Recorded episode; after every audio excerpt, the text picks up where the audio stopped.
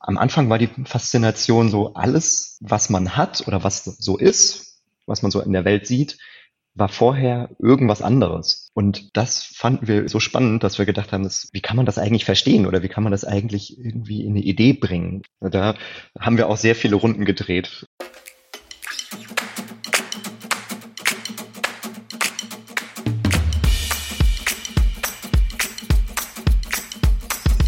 Bells Stories. Geschichten aus der Verlagsgruppe Bells.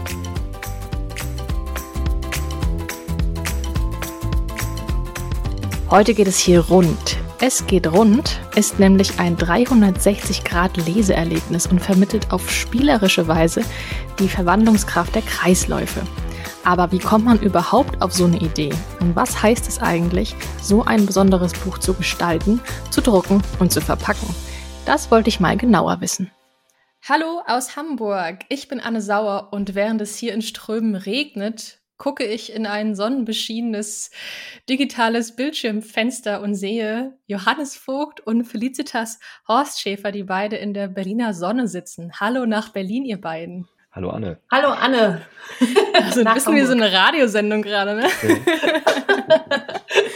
es ist schön, euch zu sehen und heute mit euch zu schnacken. Es geht um euer neues riesengroßes Kindersachbuch, das hier allen Platz auf meinem Schreibtisch einnimmt. Ich habe es schon gezeigt. Ihr könnt es natürlich jetzt nicht sehen, wenn ihr zuhört. Das müsst ihr euch jetzt dann selbst danach einmal angucken. Es geht um Es geht rund, die Verwandlungskraft der Kreisläufe. Und Felicitas und Johannes, wir haben uns aufs Du geeinigt. Ihr beide seid ein, ja, ein Design-Duo. Ihr habt beide Design studiert seid aber dann irgendwie auf das Thema Kinderbücher gekommen und seid seitdem als ganz besonderes Kinderbuchduo unterwegs und macht sehr außergewöhnliche interaktive Kinderbücher. Vielleicht könnt ihr euch einmal kurz selbst noch vorstellen und vor allem erzählen, wie kam das eigentlich, dass ihr euch gedacht habt, komm, wir machen jetzt mal Kinderbücher. Ich fange einfach mal an. ja, ich bin da so reingerutscht, würde ich sagen ins Kinderbuch. Also ich habe, wie gesagt, Design studiert und eigentlich im Studium mehr Grafik gemacht und im letzten Semester dann an einem äh, Kurs teilgenommen, wo ein Kinderbuch entstanden ist. Und ähm, das hat total Spaß gemacht und danach habe ich dann irgendwie relativ viel Cover auch gemacht und das hat sich dann irgendwie so in die Richtung entwickelt, dass es mir total Spaß gemacht hat und dass ich Jobs gekriegt habe und dann hat sich das so verselbstständigt und die Bücher mit Johann zusammen, die sind immer aus irgendwelchen Spielereien und Ideen entstanden. Also ja, zusammen studiert, aber das kannst du ja jetzt auch gleich erzählen.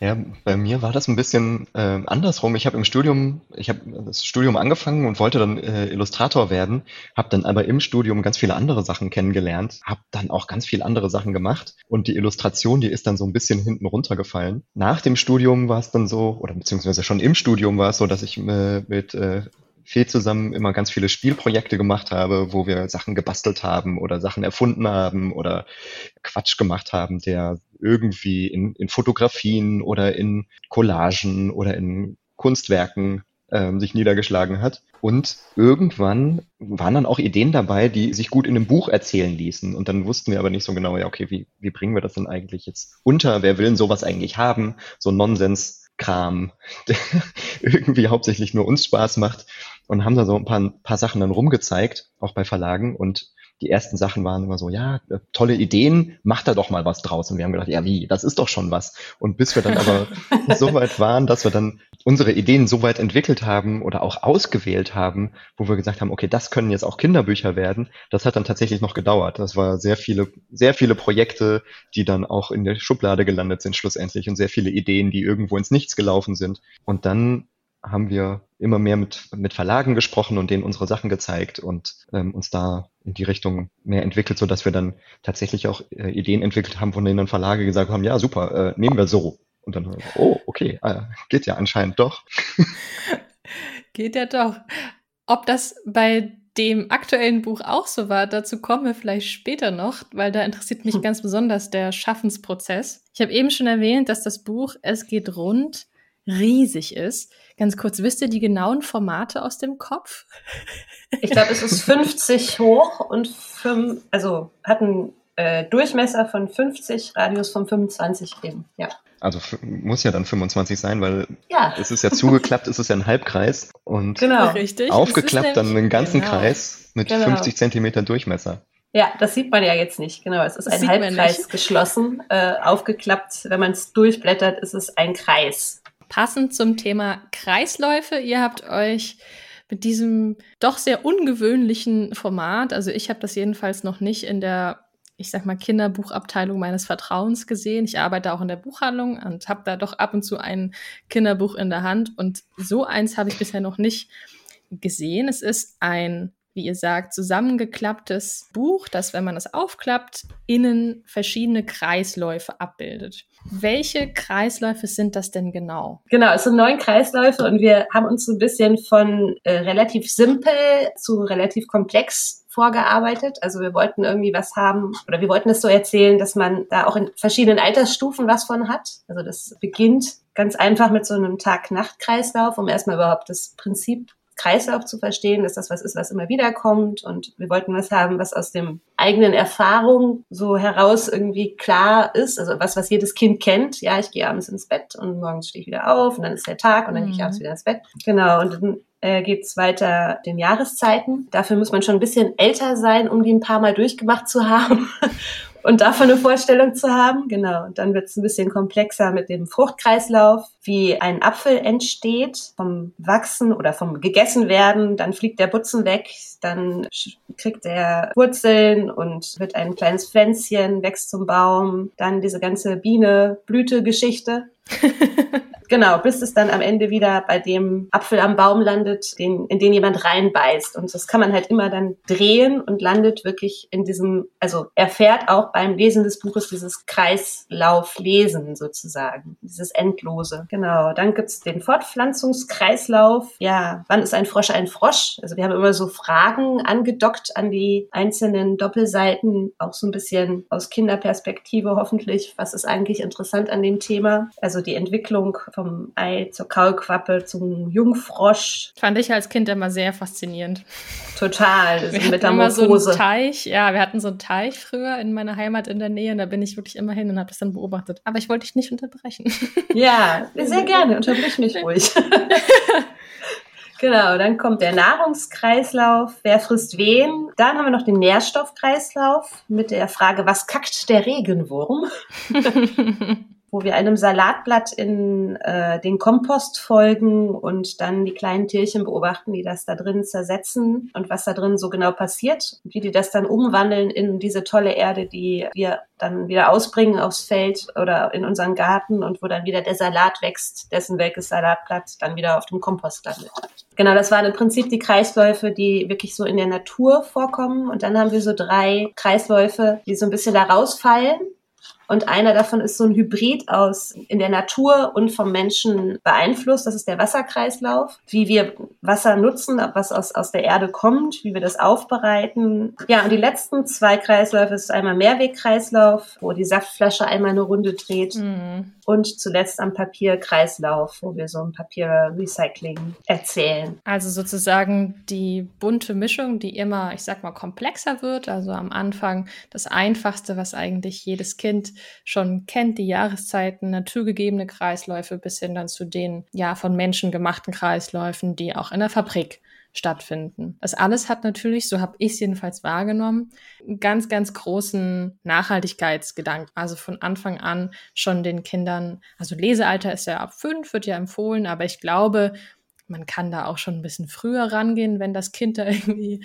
äh, vielleicht ein bisschen Lust drauf hat. Ich meine, es hat ja auch tolle Bilder und man kann es selbst vielleicht in eigenen Worten erzählen, also bis zu der Zeit, wo es dann vielleicht vorgelesen bekommt. Ich habe mich gefragt, woher kam denn euch überhaupt die Idee, sich dem Thema Kreisläufe zu widmen? Ja, so ganz die Ursprünge dieser Idee die liegen für mich zumindest noch im, im Dunkeln. Das kam so irgendwie auf. Am Anfang war die Faszination so, alles, was man hat oder was so ist, was man so in der Welt sieht, war vorher irgendwas anderes. Egal, was ich sehe, ob das jetzt ein Blatt vom Baum ist oder ob das ein Stift ist, den ich in der Hand habe oder das Papier oder mein Computer vor mir oder selbst ich, meine, meine Hand, die ich mir angucke, das war alles ja vorher was anderes. Und wird wieder zu was anderem. Das fanden wir so spannend, dass wir gedacht haben, dass, ja, wie, wie kann man das eigentlich verstehen oder wie kann man das eigentlich irgendwie in eine Idee bringen? Dieser Nachhaltigkeitsgedanke, der kam erst hinterher dazu, dass wir mhm. gemerkt haben, ja, okay, das ist irgendwie so ein ganz natürliches Prinzip. Wenn ich ein Blatt auf den Kompost schmeiße oder auch einfach im Wald, dann, dann müssen wir ja gar nichts dazu tun. Das Blatt fällt runter und das verrottet, dann gibt's äh, Tiere, die das zersetzen und dann schlussendlich nehmen die Pilze und die Pflanzen das wieder auf und machen das, machen da wieder neue Blätter draus, der Baum schlussendlich. Also das ist schon irgendwie alles da. Und dann gibt's natürlich noch das, was wir als Menschen damit machen. Also dass wir das uns vielleicht abgucken können, wie wir mit unseren Ressourcen umgehen. Ihr habt erzählt, dass es ein langer Weg war, überhaupt mit euren Kinderbüchern und euren Ideen sozusagen so weit zu kommen, dass der Verlag auch mal sagt, ja, cool, das ist es jetzt schon, das machen wir so. Wie war das denn bei dem Buch? Also zwei Fragen kombiniert vielleicht. Es hat ja ein besonderes Format. War das von Anfang an da, dass ihr wusstet, wenn wir über Kreisläufe was machen, muss das so ein Format haben? Oder kam das auch erst im Laufe der Zeit? Da haben wir auch sehr viele Runden gedreht. dass, das Buch, dass das Buch jetzt hinterher rund ist, das sieht total logisch aus. Ein Buch über Kreisläufe, mhm. okay, das ist rund. Das war aber von Anfang an überhaupt nicht klar. Wir ja. hatten die Idee, dass wir das in, einen, in eine Form bringen wollen, die dieses Thema natürlich auch widerspiegelt. Wir haben aber Runden gedreht, die waren auch, die gingen über eine App, die wir entwickelt wollten, also ein digitales Format, wo sich drehen kann, Animationen, ein Film, der wieder von vorne anfängt. Leporello. Genau, also quasi ein Buch, das ähm, nicht aus Einzelseiten besteht, sondern aus einem ganz langen Papierstück, was man, wo man dann sozusagen das hintere Ende wieder mit dem vorderen Ende zusammenklebt und sozusagen einen Kreis aus Papier hat und wenn man den dann zusammenfaltet, kann man das auch noch ins Bücherregal stellen. Schlussendlich sind wir dann bei diesem Format gelandet, wo du ja auch schon gesagt hast, dass du so noch nie gesehen hast und wir auch nicht und alle im Verlag auch nicht und auch die Druckerei nicht und, und auch der Vertrieb nicht. Der Vertrieb nicht, die Buchhandlung nicht und alle haben gesagt so, hä, was machen wir denn jetzt damit? So, wie kann man das denn überhaupt ins Regal stellen und das ist ja riesengroß und das ist rund, ist das überhaupt ein Buch? Ja, das Format ist auf jeden Fall das Besondere daran. Gab es denn auch jetzt danach vielleicht noch oder ja, vielleicht auch kurz davor, wenn ihr sagt, der Vertrieb und die Buchhandlung äh, oder bei, bei der Druckerei, gab es da Herausforderungen mit denen ihr so vielleicht auch gar nicht gerechnet habt, dass ihr auch mal kurz dachtet, oh, das wird nix? Die ganze Zeit. ja. Ja, es gehört ja irgendwie zu dem Prozess. Also wir haben im Prinzip ja ganz viele Umsetzungen realisiert, die gar nichts geworden sind. Also das ist jetzt eins davon geworden ist. Also wir haben ganz oft, glaube ich, gedacht, ja, das, äh, also irgendwie auf der einen Seite, ja, das kann man so machen, aber ob das dann auch was wird, also ob, ob das den, überhaupt den, den Käufer oder die Käuferin dann findet oder ob das überhaupt in dem Buchladen angenommen wird, das, das war waren viele Diskussionen. Das konnte auch niemand so richtig vorhersehen. Also da gibt es ja ganz viele Nadelöhre. Ne? Also kauft sich oder bestellt sich ein Buchhändler so ein Buch, was man ganz schlecht ins Regal stellen kann äh, oder wofür man extra einen Platz schaffen muss. Das sind ja so Gedankengänge, die macht man sich als Buchgestalter erstmal nicht unbedingt so. ja. Oder auch die Herstellung, die, die Druckerei und die Herstellung, die mussten erstmal, da musste erstmal jemand gefunden werden und die Leute vom Verlag haben sich dann wirklich reingehängt und recherchiert und verschiedene äh, Hersteller angefragt, ja, wer kann denn eigentlich so ein, ein rundes Buch machen, in der Größe auch noch. Und das hat dann was mit den mit den Stanzen zu tun, also mit den Messern, mit denen man dann aus einem rechteckigen Buch ein rundes Buch schneidet. Die müssen dann äh, eine gewisse Größe haben und kompliziert zusammengesetzt werden, weil die können gar nicht so groß sein. Und das haben wir uns natürlich vorher auch alles gar nicht überlegt. Das wussten wir ja alles gar nicht. Mhm. Und dann, dann ging es dann weiter mit dem Vertrieb. Okay, dann hat der Vertrieb gesagt, ja, okay, aber wir, wir können keine runden Sachen verschicken. Ja, es, ja stimmt. Das ist in die auch Post gehen eckige Sachen. Also die, mhm.